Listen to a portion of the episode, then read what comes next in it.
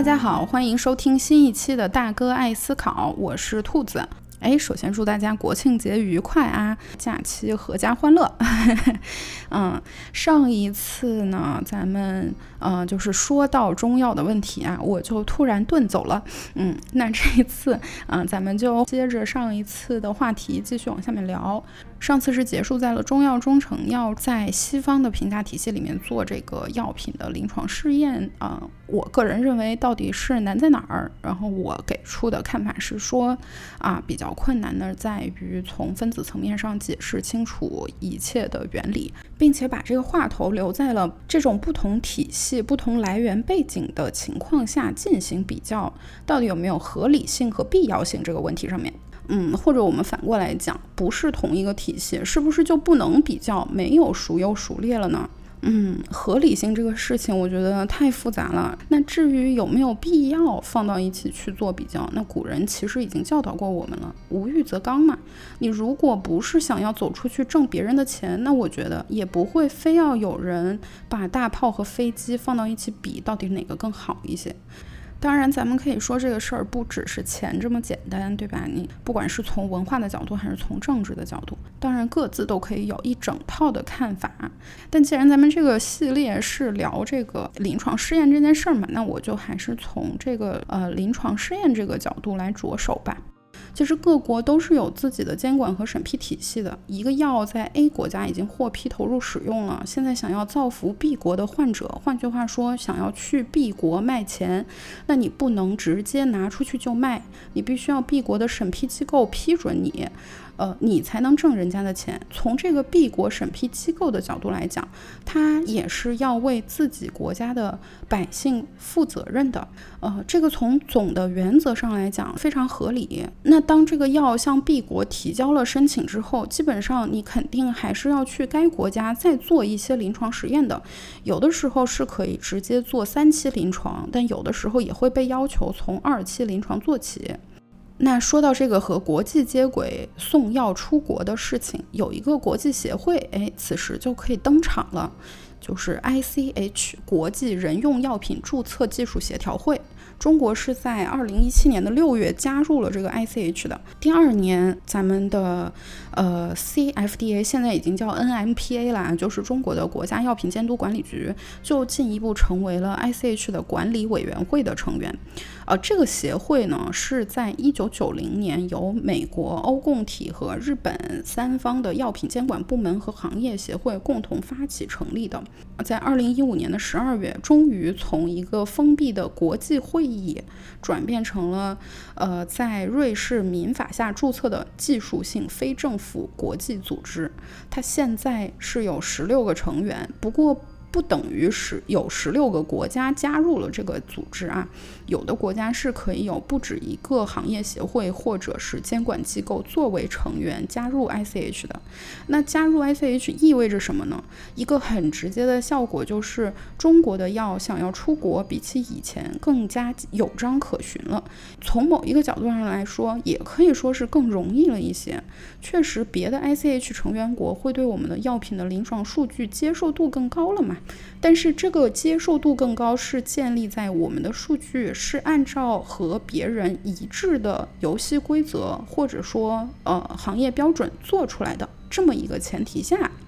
那它的接受度才会更高。当然，反过来也是一样的，就和咱们加入世贸组织一样嘛，大家追求的是促进交流、互惠互利，对吧？所以外国的药进入中国也比以前更容易了，因为我们也需要对别人的数据有一个更高的接受度了。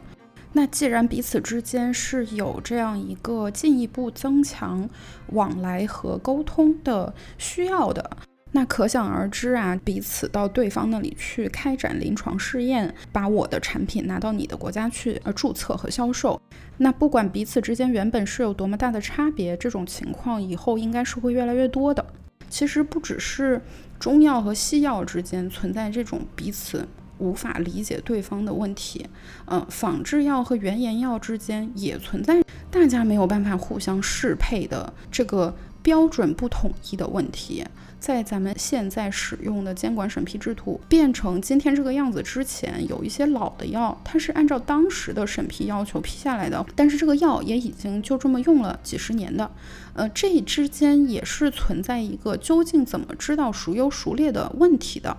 比如说，咱们国家的仿制药一致性评价就是为了解决这个矛盾嘛。那仿制药一致性评价呢，最早是在二零一二年就提出来了，并且当时是启动了一批试点的工作的。二零一六年呢，作为提高药品审评审批质量和效率的措施之一，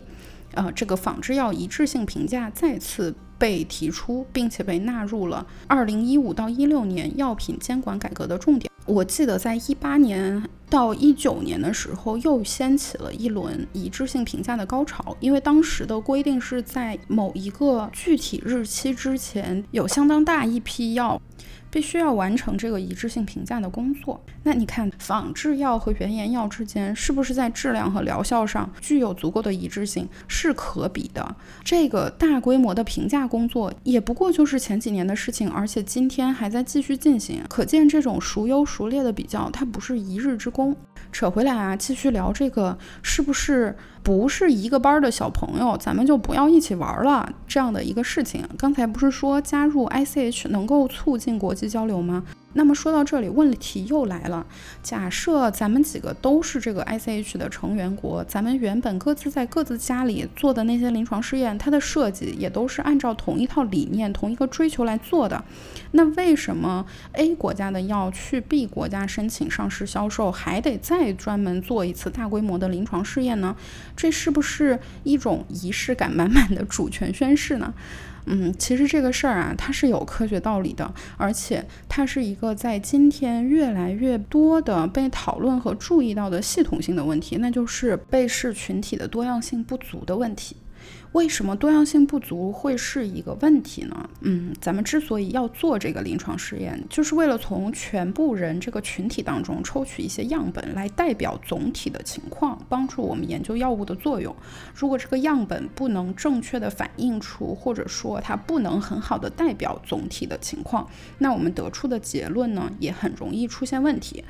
不管是对于监管层、审核人员，还是使用这些药物的医生和患者，那么他们对于这个药的使用的把握都是会受到影响的。而很多时候呢，一个疾病在不同人群当中，呃，体现出来的这个健康影响也是会有很大的差别的。比如说新冠嘛，在美国这方面的表现就非常明显，不同的族裔患病率啊、住院的比例啊、重症的比例和死亡的比例都有明显的区别，而且。那另一个方面，不同的人使用同一个药之后的反应也会不一样，所以临床试验的被试群体的多样性组成是很重要的一个事儿。但是现在的情况是，多样性在临床试验这个阶段就是很不足。这个事儿存在已经很久了，大家意识到它的存在也已经有挺长时间了。你看，像在美国，他在一九九三年的时候就开始说要改变这个状况，一开始是注意到男性被试远远多于女。女性，而很多疾病呢，它在不同性别上又会有明显的差异。后来才逐渐拓展到说，倡导各个族裔的参与者需要达到一个更平衡的水平，希望至少能和这个国家的人口组成是大致相当的。呃，比如有一个数据吧，三阴性乳腺癌在黑人女性当中的发病率大概是白人女性的二点三倍，但是参与临床试验的黑人女性只占到百分之四左右。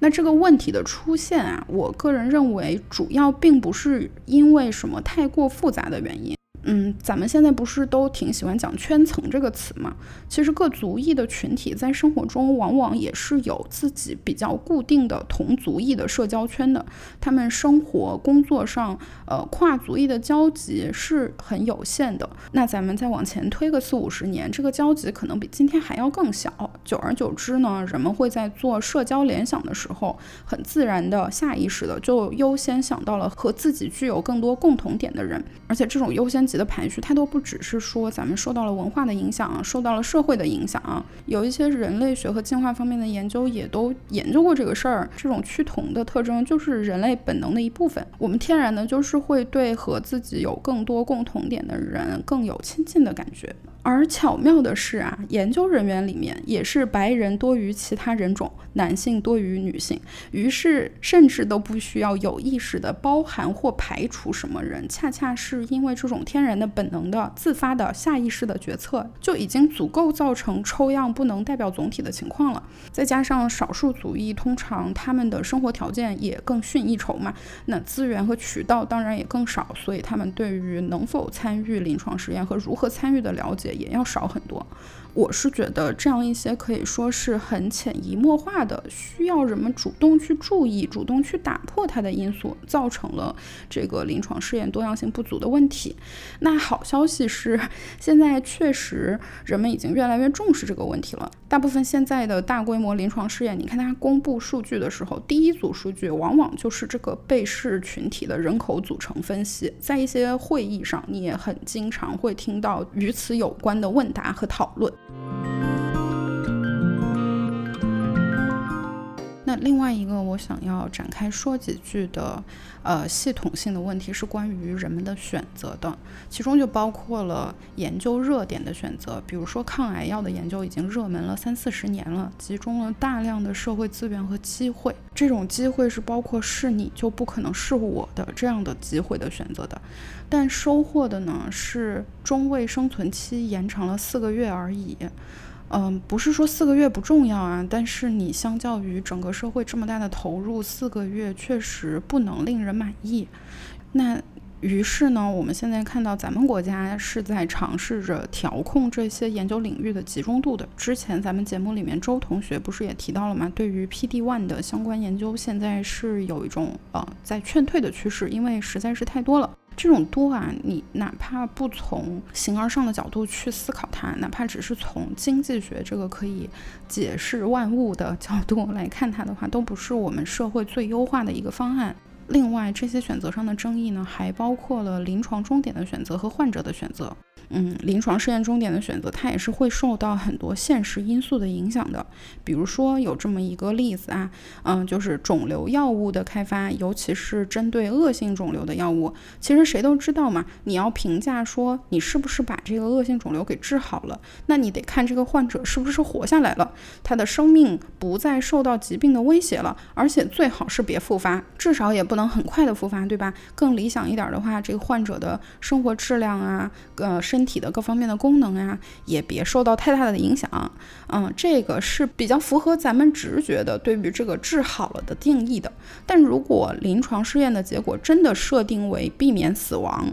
你可想而知，这得花多少年才能把这实验做完？这都已经不是钱的事儿了，是吧？这就是一个近乎于不可能完成的任务了。而且再说不复发这个事儿，而且说不复发。到多长时间范围之外才复发的，你可以算是呃独立于上一轮治疗之外的一个事件了呢？就是多短时间内重复发生算是复发？我觉得这个也是非常困难的。所以呢，后来就有越来越多的肿瘤药物的临床试验终点，从一开始的这个整体生存期，慢慢的就都大家都调整成了无进展生存期。但具体到怎么才算是无进展，怎么算是有进展，这里面就又有很多的说到了，包括这个终点的改变，其实也是存在很大的争议的。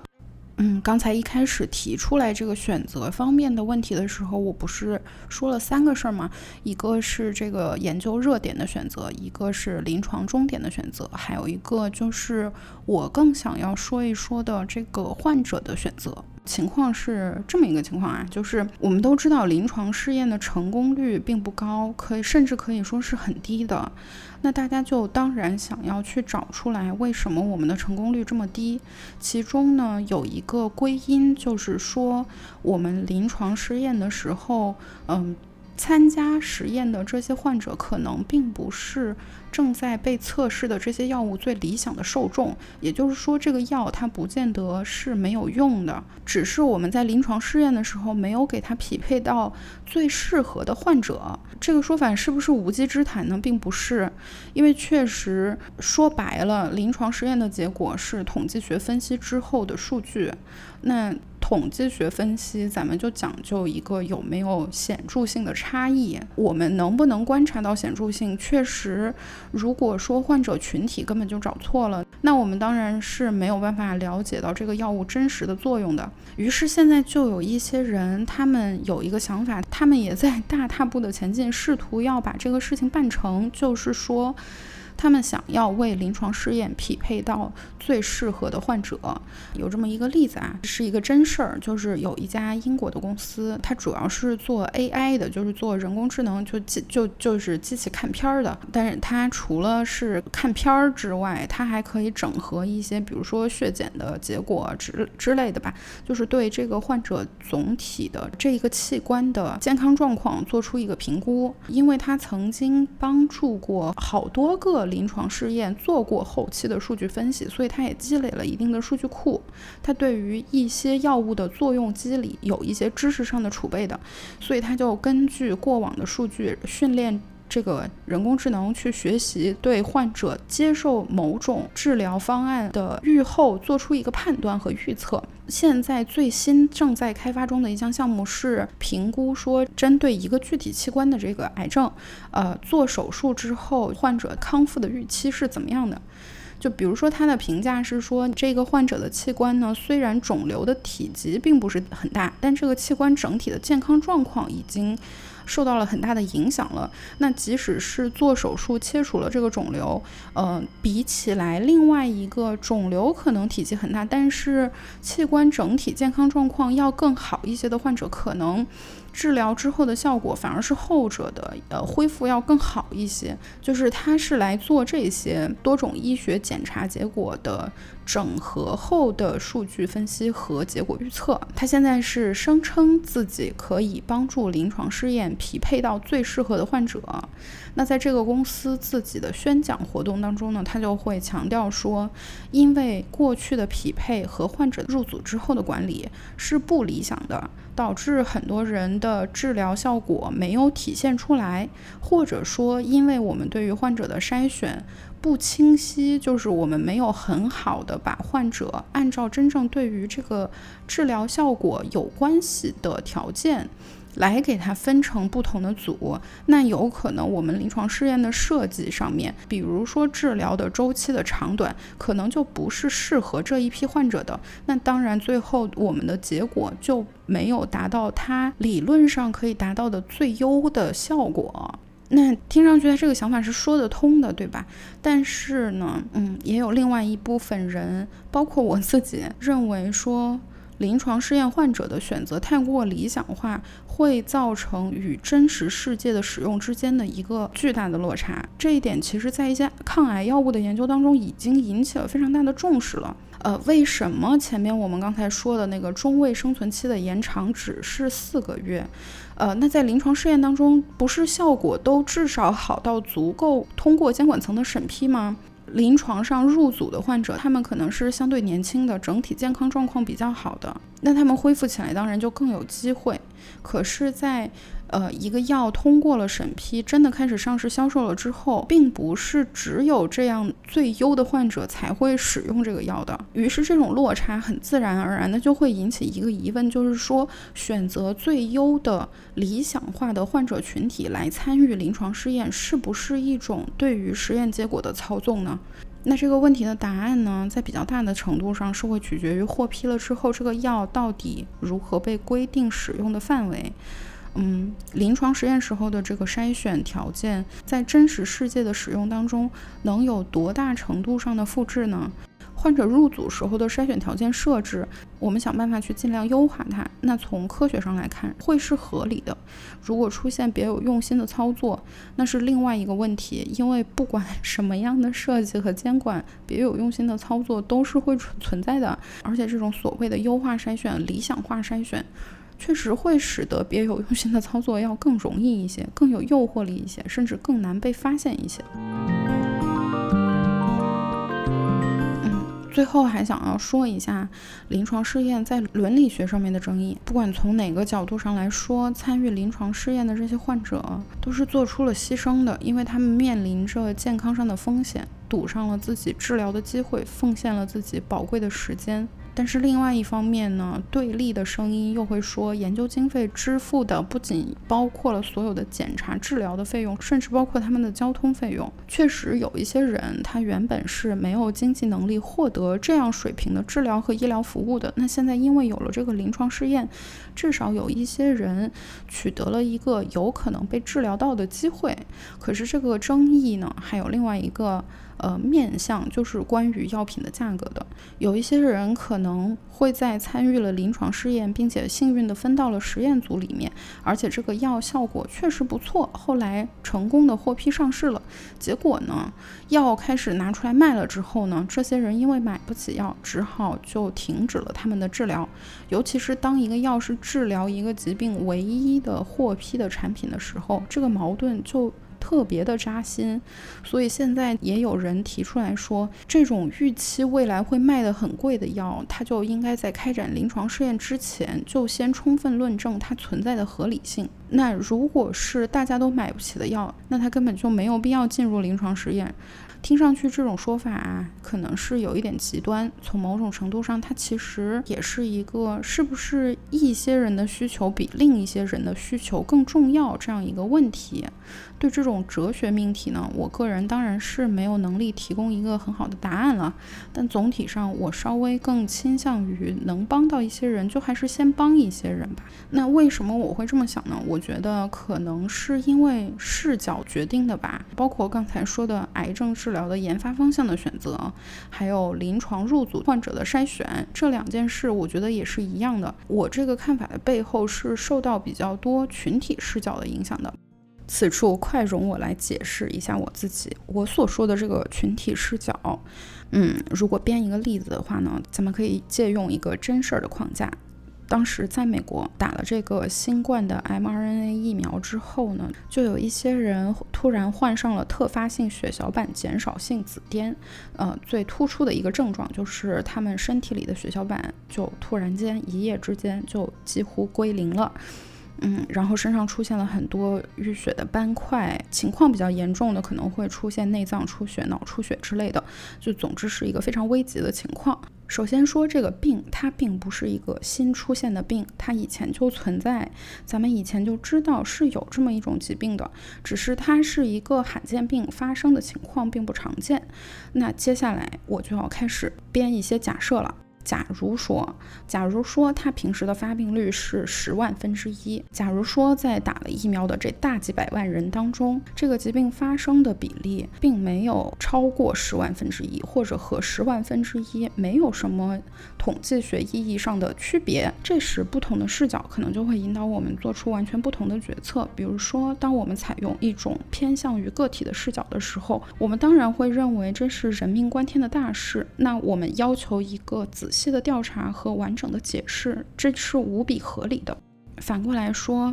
当我们更加偏重于群体视角的时候，我们会侧重于看到社会资源分配的一个抉择问题。当然了，这里面有一个前提假设，就是我们所持有的社会资源它是有限、不足，并且不可再生的，至少在短期内是不可再生的吧。那既然它的发病率并没有比平常的时间更高，那我们更加有可能得出的一个结论就是，呃，花太多的资源和力气去调查这件事。是一个收益比并不高的事情，因为我们调查而得到的这个发病率的结果是没有区别的。那也就是说，我们的证据并不支持这两者之间有关联这样一个假设。我编这个例子，并不是想要比较偏向于个体的视角和偏向于群体的视角有什么优劣之分。我只是想要呈现给你看，视角的区分确实对于我们的决策有非常大的影响，以及有的时候这种看上去很反直觉的结论，他们是怎么出现的。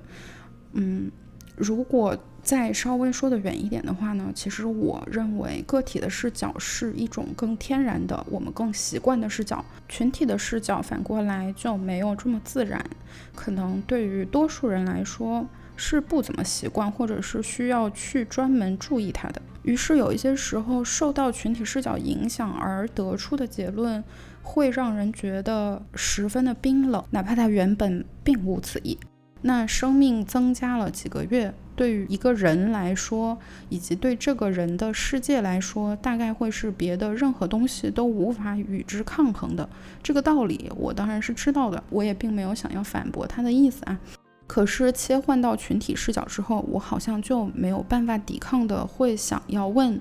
那代价是什么？还会想要问，因为有不公平就不值得去做了吗？我会想知道这个不公平。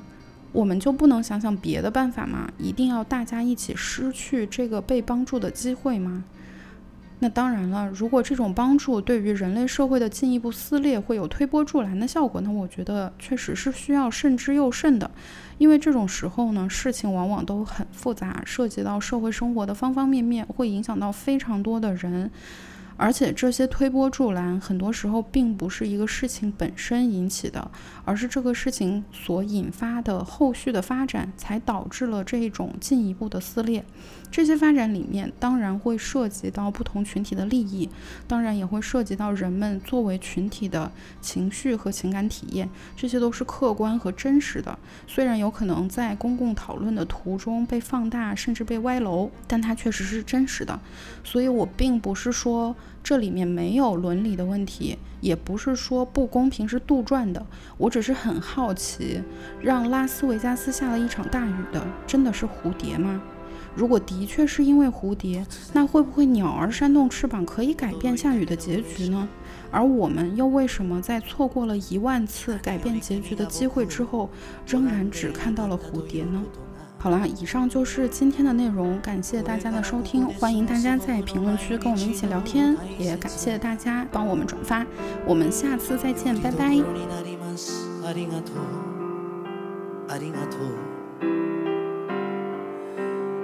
色火で迎える三度目の4月が来て今さら千鳥が淵で昔君と見た。夜桜が恋しくて。ふるさとではなく東京の桜が恋しいということが。自分でもおかしいくらいです。おかしいくらいです。あちらこちらを回りその感動を君と分けたいと思ったことがたくさんありました。ビクトリア湖の朝焼け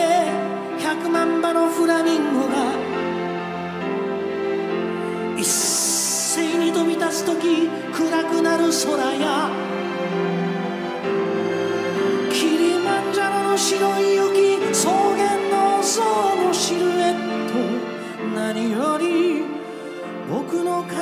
たちの瞳の美しさ。くれぐれも皆さんによろしく伝えてください。最後になりましたがあなたの幸せを。心から遠くからいつも祈っています。おめでとう。